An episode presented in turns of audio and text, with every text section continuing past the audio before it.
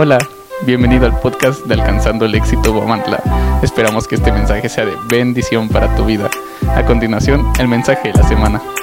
Y bueno, pues vamos a decir esta palabra, este mensaje que eh, esta semana Dios habló a mi corazón y el tema se llama un carácter inquebrantable. Me parece que mi esposo compartió unas semanas atrás acerca de una fe inquebrantable, ¿se acuerdan? Pues que Job representa, ¿no? Una fe inquebrantable. Ahora vamos a hablar de un carácter inquebrantable. Gracias, amor. Y es que, fíjate que uno de los pensamientos que venían en esta semana a mi mente era acerca de cómo era Job, en el sentido de que cuando escuchaba las acusaciones de sus amigos, cómo es que él pues no se quebraba, ¿no? No se quebraba al estar escuchando acusaciones, al estar escuchando eh, que, que hablaban de él sin, sin, saber realmente.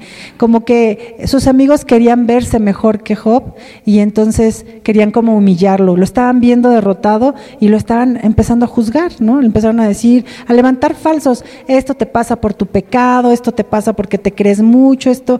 Entonces, yo cuando, cuando leía eso, y, porque casi todo el libro es lo mismo, él, se, él como que trataba de defenderse, pero no humillando a los demás, sino diciendo lo que era realmente, ¿no?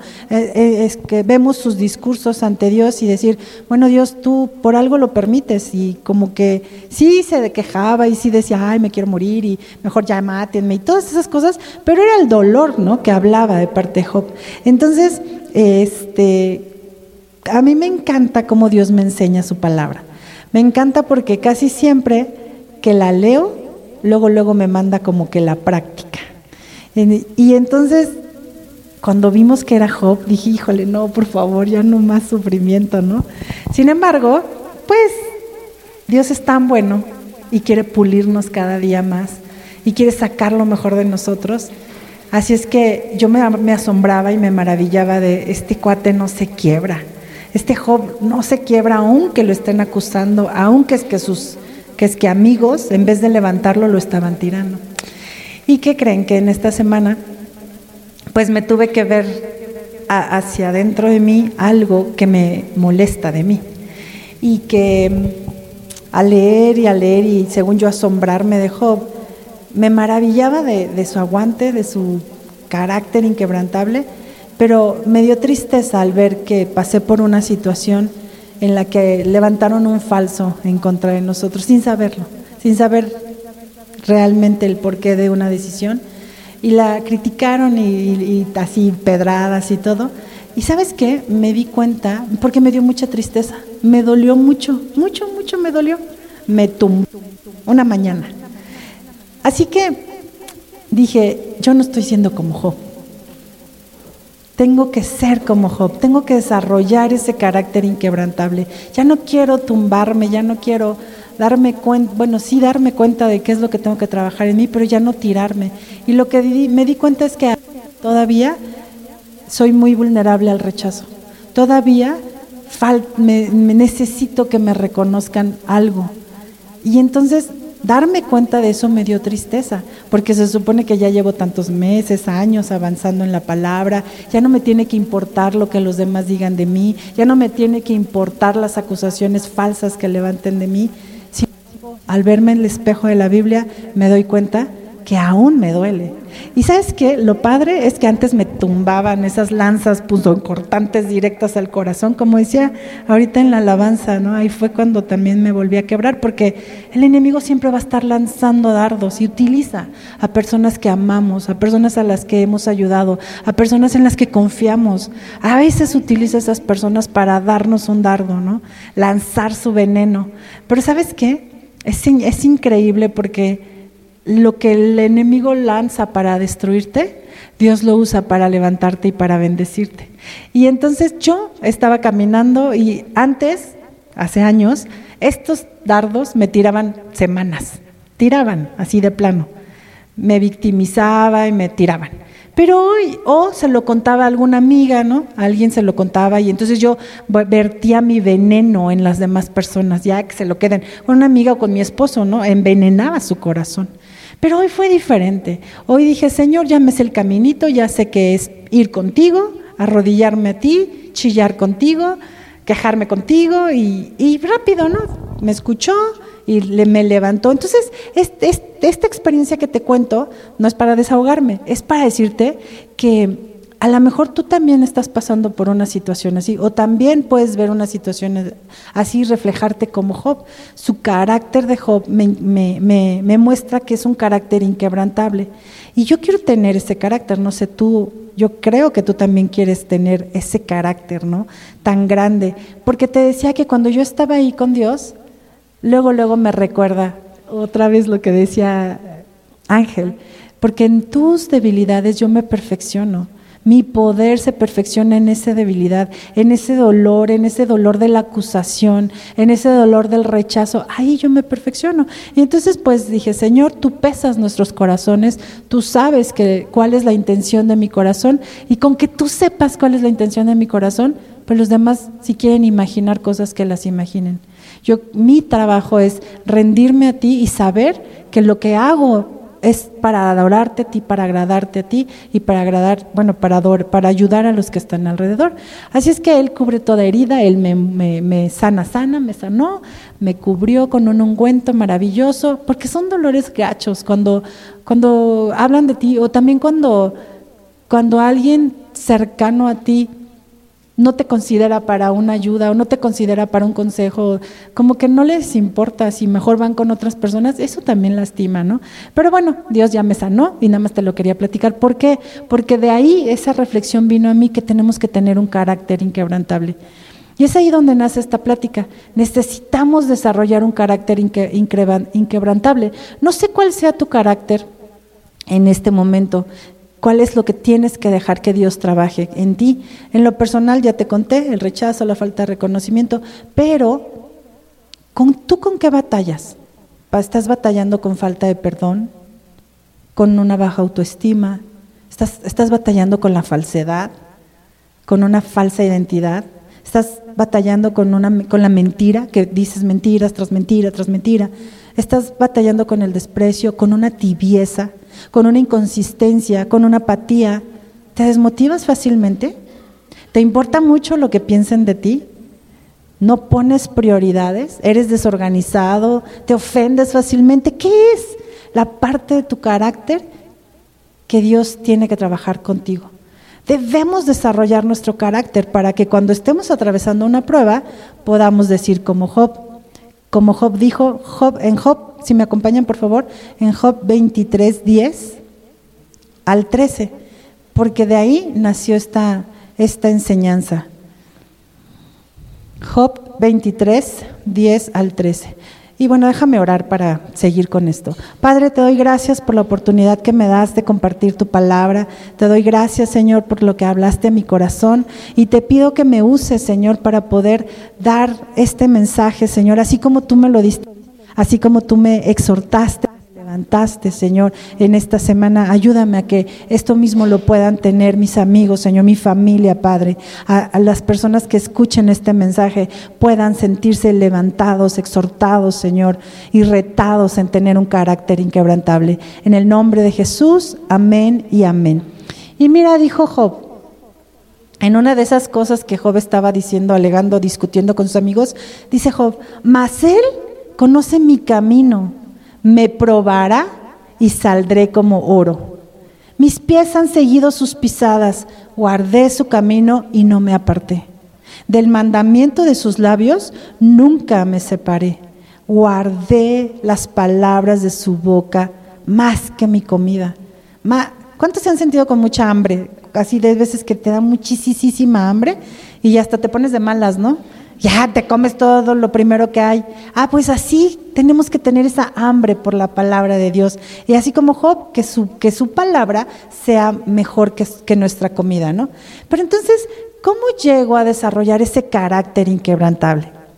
Pues creo que hay muchos referentes en los que nosotros podemos ver en la vida cotidiana y en la palabra también, ¿no? Referentes acerca de personas que han tenido un carácter inquebrantable. Y en la vida normal, actual, vemos personas o personajes como Messi, como CR7, como el Canelo, ¿no? que en el área deportiva, por ejemplo, estos personajes no se han rajado y a pesar de los reveses que les ha acomodado la vida, ellos se mantienen con un carácter inquebrantable, porque este carácter es el que los lleva a ganar trofeos, a, a, seguir, a, estar en el top, ¿no?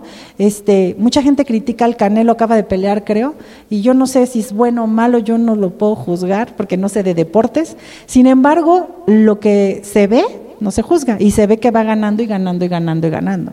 Yo creo que este hombre tiene que tener una fe, una, un carácter férreo, un carácter duro para, para la disciplina también, para día con día entrenar, y no creo que entrene una hora, dos horas, tres horas, no sé cuántas horas tengan que pasar estas, estas personas en entrenamiento para mantenerse fuertes y vencer, ¿no?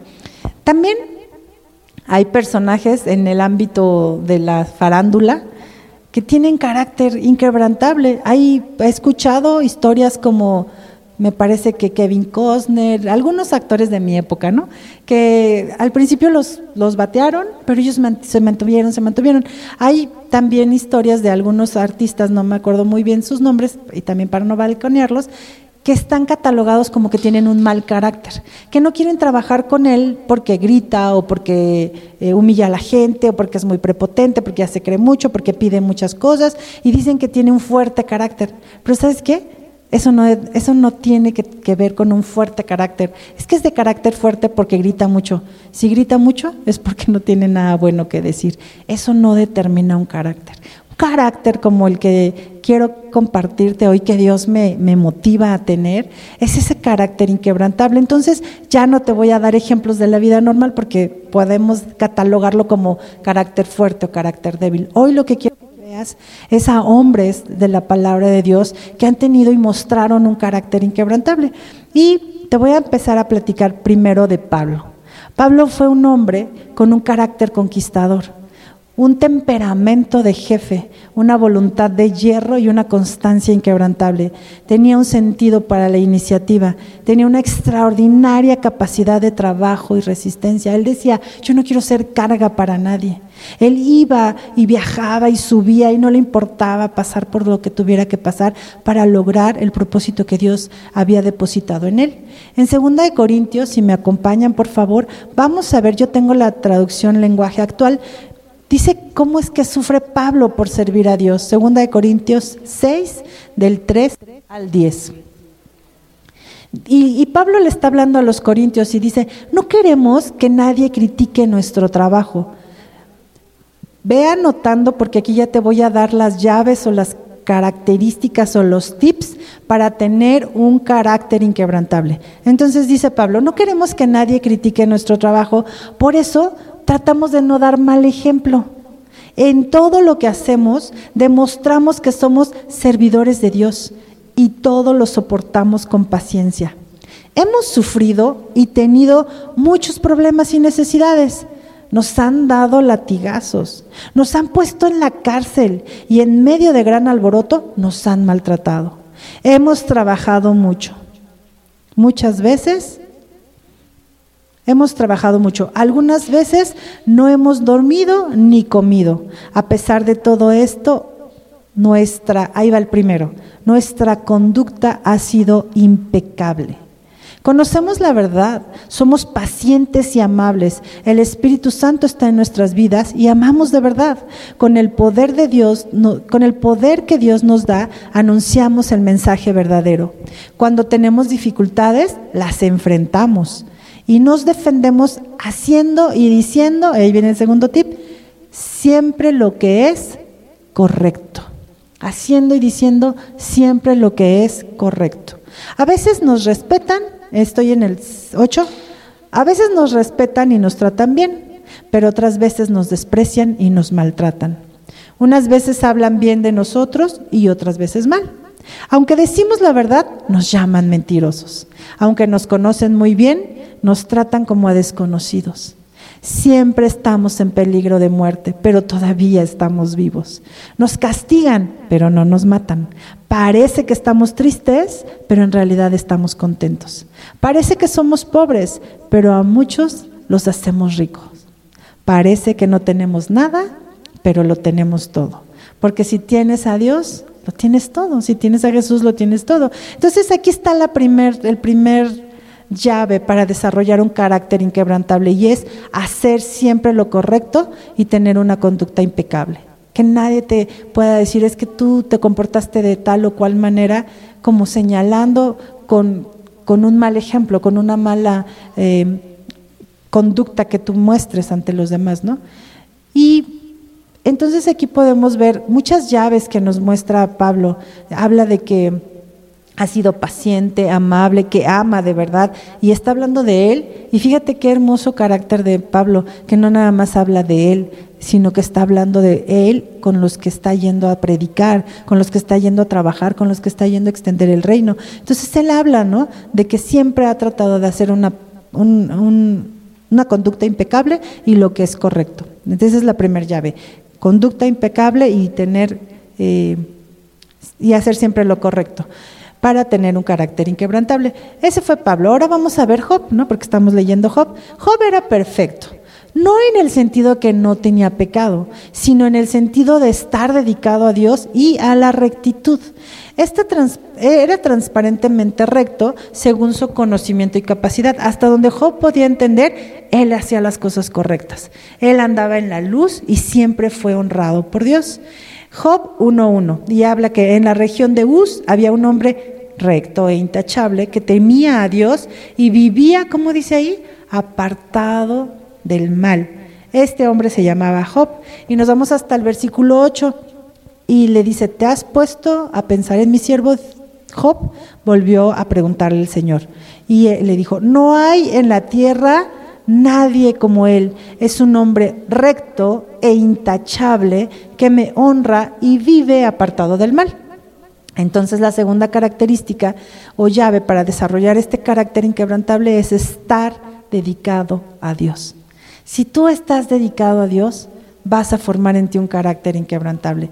Pero ¿sabes qué? No como religión no se trata de tener una religión, se trata de tener una relación con Dios para que tengas una convicción de los principios y valores que dejó escritos en su palabra y que nos enseñemos y caminemos sobre ese fundamento, sobre la palabra de Dios. Y bueno, otro referente en la Biblia que podemos ver es David. Y aquí se pone cada vez más interesante. La Biblia describe a David como un rey justo, valiente, apasionado, guerrero, músico y poeta, no exento de pecados. David dice la palabra en Hechos 13:22 que tenía un corazón conforme al de Dios. Dice en el 13:22, quitado este les levantó al rey David, o sea, quitado a Saúl, les levantó al rey David, de quien dio también testimonio diciendo, he hallado a David, hijo de Isaí, varón conforme a mi corazón, quien hará todo lo que yo quiero. Esta es la otra llave. Para tener un carácter inquebrantable hay que obedecer y tener un corazón conforme al de Dios. ¿Qué es un corazón conforme al de Dios? Un corazón que obedece, porque dijo, va a hacer lo que yo quiera es decir, que obedece y está, cuando dice conforme al corazón de Dios, es que se parece al corazón de Dios, es que está alineado al corazón de Dios y dice que se va conformando. O sea, no es que ya hoy recibes a Cristo y ya tienes un corazón conforme al de Dios, es que es un proceso que se va haciendo poco a poco, pero se va a ir formando conforme al molde original que es el de Dios. Entonces, esa es otra llave, tener un corazón conforme al corazón de Dios. ¿Se equivocó? Sí. ¿Pecó? Sí. Pero se arrepintió y regresó a Dios. Y por último, para ver estas llaves, la vamos a ver en segunda de Samuel 24, del 22 al 24. Te voy a dejar de tarea que leas el segundo libro de Samuel. Eh, todo el libro poco a poco, ¿verdad? Tampoco te lo quieres comer en un día, pero quiero que analicemos ahorita el capítulo 24 en el versículo 22. Te voy a dar un contexto. David estaba acostumbrado a ganar batallas, ¿no? Eh, eh, o a perder, también había, más bien estaba acostumbrado a, pelear. Entonces él era un guerrero. En una de este tiempo él quería eh, salvar al pueblo de Israel, pero como que empezó a confiar demasiado en él y en el número de guerreros que tenía, como que se le olvidó que su fuerza provenía de Dios, como que se le olvidó de repente que si mató al Goliat no fue con sus fuerzas, sino con las fuerzas de Dios, pero se acostumbró a caminar sobre estos sobrenaturales de Dios, pues se le hizo fácil y dijo, le mandó a un amigo, ¿no? Le agarró a, Sebas y le dijo, ve y cuenta a todos, a ver cuántos somos, cuéntalos, porque en base a todos los que somos voy a tener victoria, ¿no? Y entonces ahí va Sebas y cuenta a todos, ya llega y le dice, tantos. Entonces David dice, ay, sí, tenemos un ejército maravilloso, por eso vamos a ganar. Pero ¿qué crees? Que Dios no le pareció esto. ¿Por qué? Porque estaba dejando a Dios a un lado estaba confiando en sus fuerzas físicas, en sus fuerzas naturales. Entonces, ¿qué pasa después? David se arrepiente, cae en 20 y dice, chin, Señor, no, no, no, no debí contarlos, no, creo que tengo que confiar en ti, no en las personas que están conmigo, yo solamente tengo que confiar en ti. Entonces le pidió perdón a Dios, David le pide perdón a Dios. Y entonces aquí, ya estamos ubicados aquí, Dios va a David y le dice, Dios, perdóname, ¿qué tengo que hacer para que quites este castigo? Porque vino un castigo de parte de Dios por la decisión de David y estaba aventando enfermedad al pueblo de David, al pueblo de Israel. Y entonces David le pide perdón a Dios y Dios le dice, ok, construyeme un altar, una, edifícame un altar. Entonces ahí estamos. Te, digo que es de tarea para que te metas más a la historia. Entonces Samuel, segunda de Samuel 24, en el 22, Dios le dice, ve a, la casa, al lugar de esta persona que se llama Ara, Ara, Araúna, Araúna, y hazme ahí un altar. Y entonces se encuentra Aruana y le dice a David, tome su majestad y presente como ofrenda lo, lo que mejor le parezca. Aquí hay bueyes para el holocausto también trillos y yuntas que usted puede usar como leña. O sea, él le está diciendo a David, toma todo lo que está aquí para que hagas ese altar que Dios te pidió. Pero mira lo que le contesta David. Todo esto, bueno, todavía Aruana le dice, todo esto se lo doy a usted, que el Señor su Dios vea a su majestad con agrado. Y la siguiente, y, pero el rey le respondió a Araúna, eso no puede ser. ¿Cómo dice ahí? Quiero que me acompañes. No voy a ofrecer al Señor mi Dios holocaustos que nada me cuesten. Híjole, aquí voy. Espero no herir corazones, ni quiero, no es mi intención que se ofendan. Pero necesito que quede claro una cosa que Dios quiere de nosotros y que nos va a hacer tener ese carácter inquebrantable. Yo no puedo ofrecerle a Dios algo que no me haya costado nada. Así que le dice, yo voy a pagar por lo que tú me das. Esta es la cuarta llave. Debemos determinarnos en este proceso de desarrollar un carácter inquebrantable en jamás darle a Dios algo que no te cueste. Hay que luchar por lo que verdaderamente vale la pena. Dios vale la pena todo. Todo lo que le honre vale cada sacrificio. Y hay que darlo Siempre, no a veces sí y a veces no. Esto debe de ser constante, como el ejercicio ahí ves en los gimnasios, no pain, no gain. Si no hay dolor, no hay recompensa. Si no te cuesta, no gana, no ganas las recompensas. Dejemos de creer que nos merecemos todo, que no merecemos sufrir. Si hemos visto que estos hombres han tenido que sufrir por un buen mayor, ¿quiénes somos tú y yo? Para decir, es que yo no quiero sufrir, es que yo, yo no puedo eh, exponer yo no puedo hacer esto. Es más, ¿sabes? Job ni se imaginaba que su historia sería relatada miles de años después de lo que padeció. Para tener un carácter inquebrantable, tratemos de imitar el carácter de Pablo, el carácter de Job, el carácter de David y hasta el mismo Jesús. Jesús mismo sacrificó toda su vida y toda su sangre por nosotros. Ese carácter se necesita en todas las áreas de nuestras vidas, en los negocios, en el matrimonio, en la preparación universitaria, en la iglesia, en todo necesitamos ese carácter. Cuando estamos determinados a darle a Dios todo lo que implique sacrificio o dolor, ¿qué crees que va a pasar? Todo, cuando tú te determinas, ok Señor, te voy a dar que me cueste, te voy a dar algo que me cueste. El hecho de que tú estés aquí te costó. Levantarte, bañarte, los que se bañaron, te costó. Decidiste, determinaste, hoy es el día del Señor, hoy voy a buscar de su presencia, hoy voy a ir a escuchar su palabra y te costó. Saliste de tu cama calientita, de tu comodidad y, te, y dijiste, voy. Pero ¿qué crees? Bueno, no sé ustedes, pero en alguno de ustedes pudo haber llegado un, levantarse un argumento de, ay, pero hace mucho frío Ay, pero ¿para qué tanto?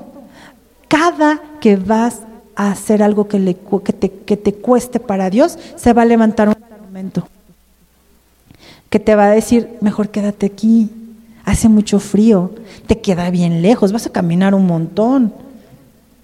Para poder vencer esos obstáculos y esos argumentos tenemos que desarrollar ese carácter inquebrantable. Fíjate que en esta semana tuvimos muchas pérdidas, muchas personas se murieron y siguen muriendo personas día con día. Y viendo esta realidad y también escuchando un, programa de radio que escuché, los comentaristas decían, ¿qué te gustaría que dijera tu epitafio? ¿Saben qué es un epitafio? ¿no? Es la, piedrita que le ponen a las tumbas cuando alguien se muere y ponen, he aquí, yació, murió tal fecha, eh, de tal fecha a tal fecha, y pues, no sé, fue una persona alegre, ponen ahí, ¿no? Tus hijos, tu esposa te ama y ahí está, ese es el epitafio, la, la placa que ponen en tus cenizas o en tu lápida, ¿no? Entonces me quedé pensando, ¿qué te gustaría que dijera tu epitafio? Que dijera, él vivió muy cómodo, no se arriesgó a amar. Puso su salud mental en primer lugar, porque cómo se iba a exponer al estrés, al estrés. Nunca se dejó ver como realmente era. Nunca se expuso a equivocarse. ¿Qué tal que me equivoco? Pasó sin pena ni gloria. ¿Te gustaría ese epitafio? O también te, te podría gustar otro que dijera, le echó todas las ganas, nunca se rajó, siempre dio lo mejor de sí en cada, en cada tarea, siempre se arriesgó a amar a pesar de que pudiera haber sido herido. Se arriesgó, construyó, edificó, no le importó exponerse y mostrar quién era. Era un luchador, una luchadora incansable. ¡Qué inspiración! Tenía un carácter inquebrantable. Fue recto, intachable, se equivocaba, arrepentía y mejoraba. ¿Qué te gustaría que dijera tu epitafio? Es que a veces nos clavamos en la posición de, víctimas, ¿no? De, comodidad. Dejamos, ¿sabes qué? Quiero invitarte a que hoy dejemos de lado las frases que hemos oído desde niños. Esa frase como, es que esto es injusto. A veces nos paralizamos ante las dificultades de la vida con esa frase que hemos escuchado desde niños. Es que, qué injusta es la vida conmigo. Es que las cosas que me pasan a mí son muy injustas. Es que no es justo, no me lo merezco. ¿Sabes qué? Nada nos merecíamos. Solo una cosa nos merecíamos según lo que dice la palabra de Dios. Y esa era una muerte. Era una muerte eterna. Es lo que nos merecíamos. Todo se tiene que adquirir, todo se tiene que, pelear y luchar. Por eso hay que sacar el carácter ante las pruebas. Hay veces que, que estás desanimado y nadie se acerca a animarte. Ahí es cuando tú solito te tienes que animar. Es cuando la dificultad se pone canija, cuando tienes que sacar ese carácter. También se necesita una red de apoyo, de amigos, de familia, todo eso que no tuvo Job, Job no tuvo eso y aún así salió adelante, aún así se mantuvo firme. Esta vida, amigo, amiga, hermano, hermana, familia, quiero decirte, esta vida, clávatelo en tu... Es más, si no te quieres acordar de nada, acuérdate esto. Esta vida no es justa. Ya, no te la hagas de emoción. Esta vida no es justa. Te conviene entender esto. Te conviene enterar a la edad que tengas de esta verdad. No es justa. Ni Pablo ni Job, que merecían toda la justicia del mundo, se salvaron de los latigazos, de los que hablaran mal, que rumoraran, que le dijeran, que, se que, los escarnecieran. Ni ellos que realmente se rajaron pudieron decir yo soy exento de toda injusticia. Cualquier cosa que nos detiene porque no es justo lo que me está pasando es solo un pretexto para no avanzar. Ok, pasa una situación en tu vida. ¿Qué vamos a hacer? ¿Qué vas a hacer? ¿Te vas a detener ahí o le vas a dar para adelante? ¿Qué vas a hacer? Es que esa mentalidad de me lo merezco, de merecimiento que nos están exponiendo cada día, lo que nos estamos exponiendo, nos está haciendo mucho daño como sociedad. Es que yo ya estudié, me merezco mis vacaciones. Y los niños ya están esperando nada más el puente. Y el puente y el puente, espérate, sigue estudiando, sigue echando ganas. Es que yo ya fui a trabajar. Merezco echarme ocho horas viendo Netflix todo el tiempo. No tiene nada de malo ver Netflix, pero ve cosas que tengan contenido. Pero es que yo ya me lo merezco. Esto nos convierte en una sociedad floja, cómoda y según con puros derechos y, sin responsabilidades. En la semana, el viernes, tuvo mi hijo clase de en línea y tiene una clase de algo de socioemocional, no sé qué, y, les platicaba la maestra acerca de los derechos. La verdad es que me llamó mucho la atención y pues paré mi oreja, ¿no? A ver qué dice la maestra acerca de los derechos. Y ella decía, ¿saben qué? Eh, alumnos, todos tenemos derechos y obligaciones. Sí, sí, sí. Y ya le dice, ¿qué para ti es un derecho? Y ya no, pues ya empiezan a decir ellos qué es un derecho. Y ella les dice, un derecho es eso que te permite exigir algo. ¿Ustedes creen que los perros tengan derechos? Y todos, no, que sí, no, que no. Ya empezó la discusión, ¿no? Y ya la maestra es que los perros no tienen derechos. ¿Por qué? O sea, uno los cuida y los protege porque uno ama a los perros, o porque si vas a tener un perro tienes una responsabilidad. Sin embargo, el perro no puede hablar y decirte, oye, exijo que me des de comer, ¿verdad que no? Pero nosotros, en los derechos humanos que están de moda, somos, pero bueno, cada día más eh, abocados a exigir nuestros derechos. Y entonces llega una enfermedad a tu casa, te sientes enfermo, estás enfermo, eh, pasas por esta batalla, esta prueba, y tú eh, dices, exijo derecho a que todos me atiendan. Exijo derecho a que todos se compadezcan de mí. Es que es mi derecho. ¿Y dónde está tu responsabilidad para sanarte? ¿Y dónde está tu responsabilidad para alimentarte bien? ¿Y dónde estuvo tu responsabilidad de hacer ejercicio, para no caer en esa enfermedad. Independientemente de que la soberanía de Dios a veces permite que pasemos por enfermedades, pero hay muchas enfermedades que nosotros no las conseguimos a, ¿cómo dicen? A pulso, exactamente. Entonces, no sé, este, en medio de una pérdida, ¿no? O sea, se te perdió algo, puede ser una cosa, una persona, dependiendo del dolor. Y a veces creemos que los demás tienen que, esperar o que mm, darnos y, a, veces nosotros no, tomamos el tiempo para buscar una sanidad. Queremos que vengan y nos curen, pero no, no estamos teniendo una responsabilidad de qué tengo que hacer yo para sanar, en qué parte descanso en Dios para sanar. Entonces, dejemos de lado esa mentalidad de mis derechos. Yo merezco esto y merezco lo otro y hasta las perlas de la Virgen, ¿no? Todo estamos pensando, es que me merezco, me merezco, o no me merecía, no me merecía, no me merecía, no me merecía que mis padres se divorciaran cuando yo tenía cinco años. Está bien, no te lo merecías, pero ¿dónde está tu responsabilidad ahora como adulto de evitar que esto le vuelva a pasar a tus hijos? Tú sufriste mucho, ¿no? Por la, los papás que, es que nadie me abrazó, mis papás no me abrazaron, entonces yo tengo derecho a ser amargado. ¿Y dónde está tu responsabilidad de sanar y de entonces ahora tú abrazar a tus hijos? ¿Dónde están esos derechos, no? Esas obligaciones, esas responsabilidades. ¿Qué vas a hacer? Porque también pasa que a lo mejor tú estás bien ya caminando en tus responsabilidades, siendo una persona con un carácter inquebrantable, pero ¿qué pasa si tu pareja está pasando por una situación difícil y él está atorado o ella está atorada en esa, en esa situación, ¿qué pasa? ¿Te vas a, dedicar a insultarlo, a condenarlo, a estarle señalando sus faltas de avance? ¿O te vas a, a levantar tú, a fortalecerte tú y a jalarlo y esperar a que ese proceso avance? Eso también es parte de ser responsable, de ser empático, como te decía hace ocho días.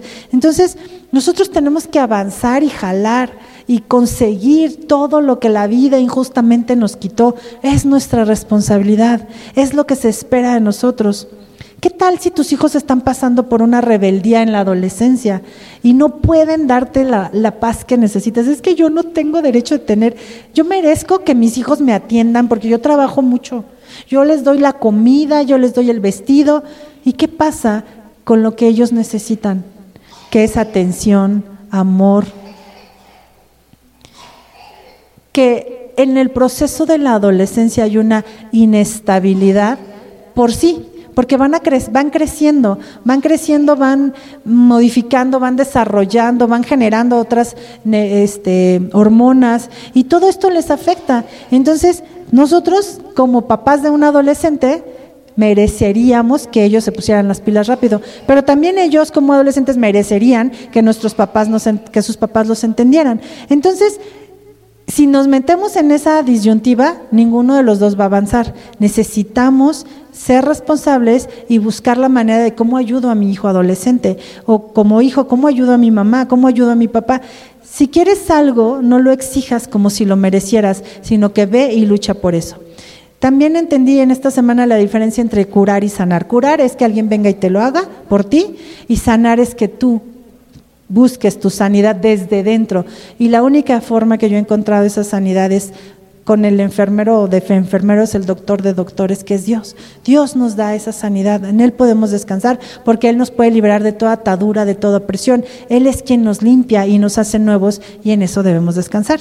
El camino de Dios, el camino de Dios es un camino de esfuerzo, es un camino de una entrega total, es un camino como con Job, como lo pasó, con compromiso, entrega y sacrificio, sin perder de vista a Dios en este camino. ¿Qué es lo que te lleva a lograr éxito en la vida? ¿Qué te lleva a mantenerte firme en tu fe en Dios? ¿Qué te lleva a tener un matrimonio sólido? ¿Qué te lleva a tener unos hijos plantados en Dios? ¿Qué te lleva a tener un, un negocio consolidado, un cuerpo sano, una casa ordenada, más almas para Cristo, la extensión de la iglesia? ¿Qué es lo que te lleva a lograr eso?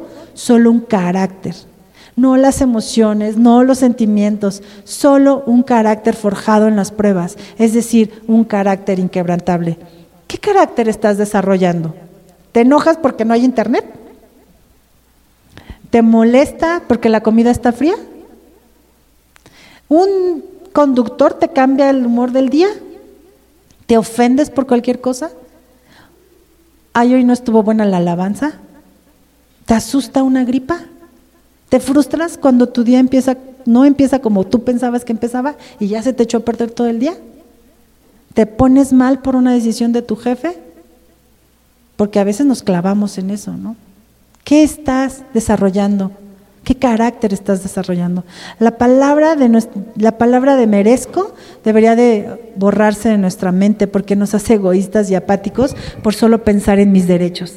Según nuestras obras, lo único que mereceríamos es la muerte, según lo que yo te comentaba en la palabra. El único que merece algo en todo caso es Dios. Nosotros deberíamos de quitarnos esa etiqueta o esa palabra de merezco al que le tenemos que rendir todo es Dios. Él merece nuestra adoración, Dios merece nuestra alabanza, Él merece nuestra vida entera, ya que nos libró de nuestra sentencia de muerte al enviar a Jesús a nuestro rescate. Si alguien merece algo, es Jesucristo. Merece nuestra entrega total, merece toda la gloria, merece que le amemos, merece que amemos a los demás como Él los ama. Ya no le demos poder a nuestros pensamientos que nos quieren destruir. Mejor alimentemos los pensamientos de bien, los que van a llevarnos a alcanzar las metas. ¿Cómo pretendemos servirle al Rey, al Todopoderoso, al gran yo soy, al perfecto Dios, con una tibieza y una falta de carácter? ¿Cómo pretendemos si somos mediocres? ¿Cómo pretendemos si un día somos volubles, un día le echamos muchas ganas y al siguiente día se nos apagan las ganas? Quiero terminar con esto. Últimamente se habla mucho de una marca personal. ¿Han escuchado que hay coaches de vida por todos lados, no? Que el coach de la alimentación, que el del ejercicio, que el de las finanzas sanas, que hay un chorro de coaches en internet. Polulan, yo sigo unos de ellos. Son buenos, qué, bueno que hay gente que, que, abraza su sueño y, y quiere que su nombre sea una marca personal. Está padre. ¿Sabes qué? Lo malo es que a veces dejamos de lado al que verdaderamente necesitaríamos tener esa marca que es la marca de Dios. Más que todo esto, creo que Dios nos empuja a dejar una marca, una huella, un sello de Él en los demás, su propia marca. Es decir, que pulamos nuestro carácter para poderlo moldearlo al de Él y ser su reflejo.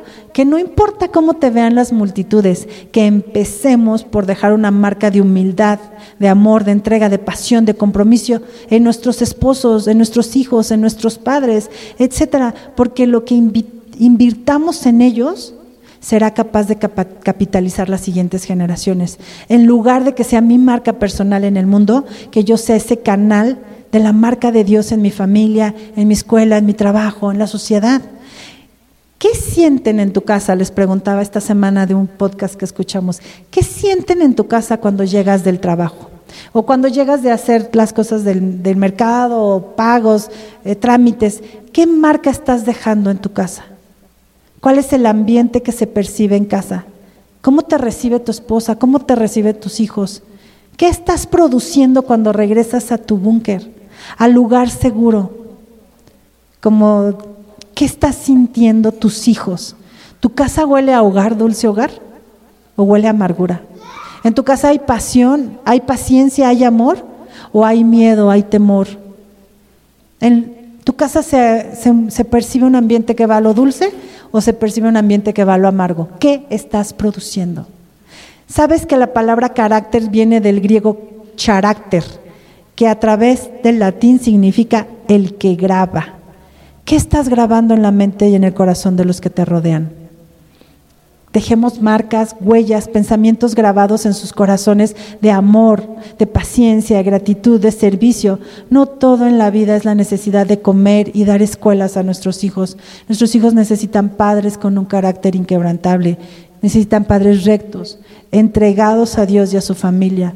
Nuestra labor, además de darles de comer, y darles escuela y todo, nuestra labor es grabar en sus mentes y en sus corazones momentos de felicidad, de paz, de exhortación. Nuestra labor es representar a Jesús en la vida de nuestros hijos. Tenemos que caminar hacia ese lado, no hacia el lado de los fariseos, condenando a nuestros hijos por todos sus errores. El amor cubre multitud de fallas. Y nada más quiero terminar con esto. Dios necesita nuestro corazón, nuestra voluntad y entre eso está englobado nuestro carácter. Eso es lo que Él necesita. Y solamente te quiero compartir mi palabra rema para este 2021 fue Ezequiel 3.9.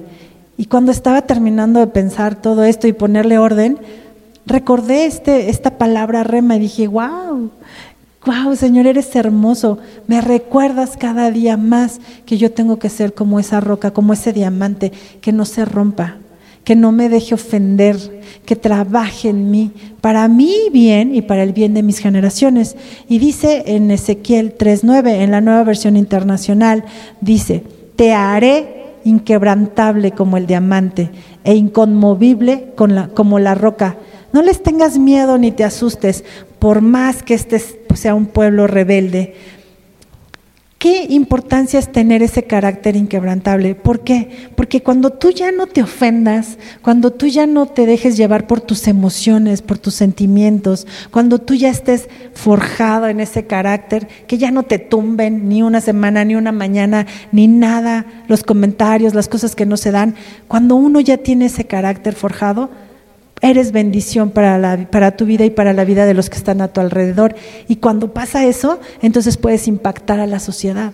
Entonces puedes ir con esa gente necia que no quiere entender que existe un Dios vivo, real, que sana, que hace milagros, que cura, que libera, que te levanta. Entonces puedes ir con esas personas y decirles, veme, estoy entera. Me tiraron un chorro de piedras y era como para que me hubieran dejado ahí pero estoy entera.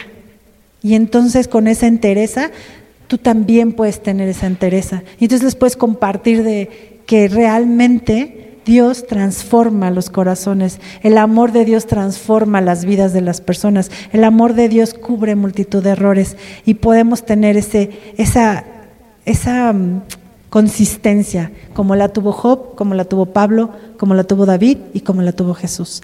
No sé quién de aquí se le antoje tener ese carácter inquebrantable. Pues ponte de pie, quiero orar por ti, para que Dios haga su obra, para que Dios desarrolle en ti y en mí, porque todavía nos falta mucho, que desarrolle ese carácter inquebrantable. Padre, te doy gracias por la oportunidad que me das hoy de poder, Señor, darnos cuenta de que aún tenemos mucho camino que recorrer, Padre. Gracias por las personas que nos antecedieron, Señor. Gracias por los ejemplos que nos dejas en la palabra, como la vida de Pablo, de Job, de David, Señor. Por favor, Padre, ayúdanos a darte cosas que nos cuesten. No queremos ya darte lo que nos sobra, Padre. No queremos darte migajas de nuestro tiempo, migajas de nuestro amor.